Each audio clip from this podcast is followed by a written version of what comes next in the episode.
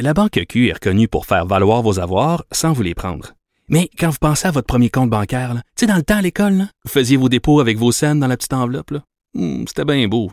Mais avec le temps, à ce compte-là vous a coûté des milliers de dollars en frais, puis vous ne faites pas une scène d'intérêt. Avec la Banque Q, vous obtenez des intérêts élevés et aucun frais sur vos services bancaires courants. Autrement dit, ça fait pas mal plus de scènes dans votre enveloppe, ça. Banque Q. Faites valoir vos avoirs. Visitez banqueq.ca pour en savoir plus. Acheter une voiture usagée, ça peut être stressant, mais prenez une grande respiration. Et imaginez-vous avec un rapport d'historique de véhicule Carfax Canada qui peut vous signaler les accidents antérieurs, les rappels et plus encore. Carfax Canada. Achetez l'esprit tranquille. Probablement capable de vous battre à n'importe quel jeu de société, Mario Dumont. Tout en débattant des enjeux de société. Alors, c'est un peu le, le débat de la semaine qui a été lancé euh, par quatre ministres du gouvernement du Québec hier. Euh, le, le- le- la perte de contrôle, je vais reprendre les mots du ministre Jean-François Robert, sur la perte de contrôle du gouvernement fédéral sur le nombre de demandeurs d'asile. Et je dirais, si je résumais ça, il y avait trois grands messages hier dans le- le- la conférence de presse du, des ministres du gouvernement du Québec.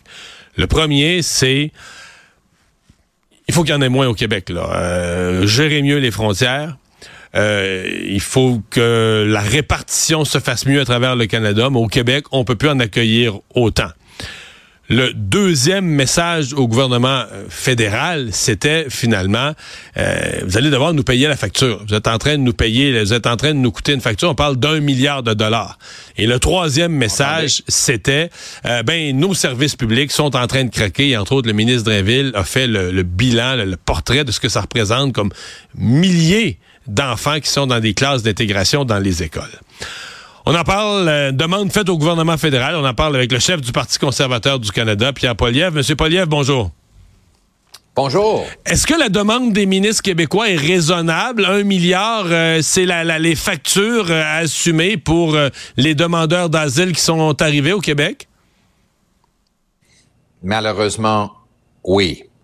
Euh, et je dis malheureusement parce que, oui, ça va coûter cher. Ça va coûter aux contribuables canadiens, y compris du Québec. Et c'est la faute directe de Justin Trudeau d'avoir enlevé le visa pour le Mexique, euh, ce qui a causé euh, une inondation de faux demandeurs d'asile. Et c'est pas moi qui dis ça, c'est les faits. Euh, avant Justin Trudeau, lorsqu'il y avait le- de- l'obligation de présenter un visa pour venir de Mexique, pour venir de Mexique, euh, mis en place par Harper, il y avait 250 demandeurs d'asile du Mexique. L'année dernière, il y avait 17 000 demandeurs d'asile, dont seulement 11 sont acceptés comme des réfugiés légitimes. Donc, il y a beaucoup de fraude et Justin Trudeau a avoué que le crime organisé est impliqué directement dans le cas. Ça coûte énormément cher aux Québécois, euh, aux services sociaux, au logement et maintenant aux contribuables canadiens. Euh, Justin, Justin Trudeau n'en vaut pas le coup. Vous avez parlé des Mexicains. J'entends dans votre propos qu'un gouvernement conservateur réintroduirait la nécessité d'un visa. Euh, puis je vous pose en même temps la question parce qu'il y a eu toutes sortes d'autres assouplissements en provenance d'autres pays. On dit qu'ils amènent des, des gens qui viennent en, en touristes. là. Ils ont leur visa pour venir en touriste. Ils arrivent aux aéroports de Montréal et de Toronto. Puis ils s'établissent au Canada. C'est tellement facile de rentrer. Ils arrivent, ils s'établissent. Puis ensuite, ils demandent le statut de, de réfugié. Est-ce que, euh, pour le Mexique, pour les autres pays, est-ce que vous remetteriez ces obligations plus sévères pour obtenir un visa? Certainement pour le Mexique. Stephen Harper l'a mis en place en 2009 et ça a presque éliminé les faux demandeurs d'asile.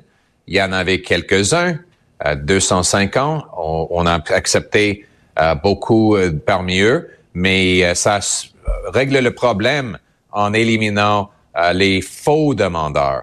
Et euh, euh, moi, je suis pour les demandeurs d'asile. Évidemment, ma femme en était une. Euh, à Montréal, elle était une réfugiée, mais elle était légitime. Et euh, moi, je veux les réfugiés légitimes dans les nombres qui correspondent à notre capacité d'accueil, logement, services sociaux, etc. Et ça prend un contrôle et ça prend des visas. Donc, un gouvernement de gros bon sens de Pierre Poilievre remettrait en place le visa, l'obligation d'une visa pour le Mexique. Plus tôt dans notre émission, M. Poiliev, le ministre québécois responsable de la langue française, a utilisé l'expression en parlant de, du gouvernement fédéral. Il dit Justin Trudeau a perdu le contrôle sur les frontières, sur l'entrée de citoyens des frontières. Euh, est-ce que c'est exagéré? Vous, comme vous devenez demain matin premier ministre du Canada, est-ce que c'est votre vision des choses, que c'est à ce point qu'on a perdu le contrôle sur les frontières? Monsieur Dumont, j'ai pas, j'ai pas besoin de dire ça parce que Mark Miller l'a dit. Il a dit que le système est hors de contrôle. Je peux le citer. C'est lui, le ministre fédéral, qui avoue qu'après huit ans de Justin Trudeau, le système d'étudiants étrangers est hors de contrôle dans ses propres mots et il est le ministre. Donc, c'est incroyable. Normalement, c'est un chef de l'opposition qui dit ça mais c'est le gouvernement qui l'avoue. Ça montre juste à quel point Justin Trudeau a été incompétent avec notre système d'immigration.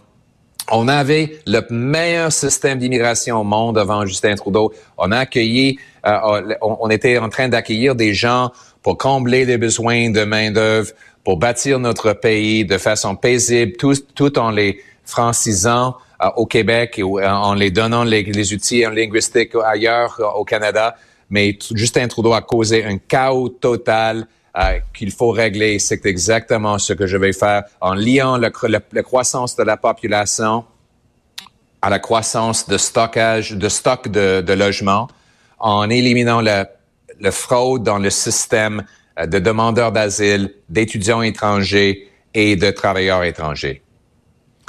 M. Poliev, euh, vous êtes exprimé aujourd'hui sur un autre sujet, sur la question euh, d'identité de genre. Euh, vous dites que vous ne seriez pas d'accord à ce que dans des lieux réservés aux femmes ou des sports, par exemple, réservés aux femmes, que des hommes biologiques, mais qui sont des femmes trans et qui sont devenues des femmes, puissent y être intégrés. Précisez-nous votre pensée là-dessus. Puis qu'est-ce qu'un gouvernement, parce qu'il y a une partie de ça qui peut relever des provinces, qu'est-ce qu'un gouvernement fédéral pourrait faire? Mais c'est juste le gros bon sens. Euh, est-ce qu'on a des groupes de sport pour les femmes et les hommes séparés? Est-ce que ça existe, une séparation? Présentement, oui. Si oui, pourquoi? Parce que les hommes et les femmes sont biologiquement différents et les hommes ont un avantage dans plusieurs sports à cause de la force musculaire donc, c'est le gros bon sens de dire que qu'on va protéger les femmes et que les sports pour les femmes seraient seulement pour les, les femmes biologiques. Euh, vous avez posé la question, c'est quoi le rôle fédéral?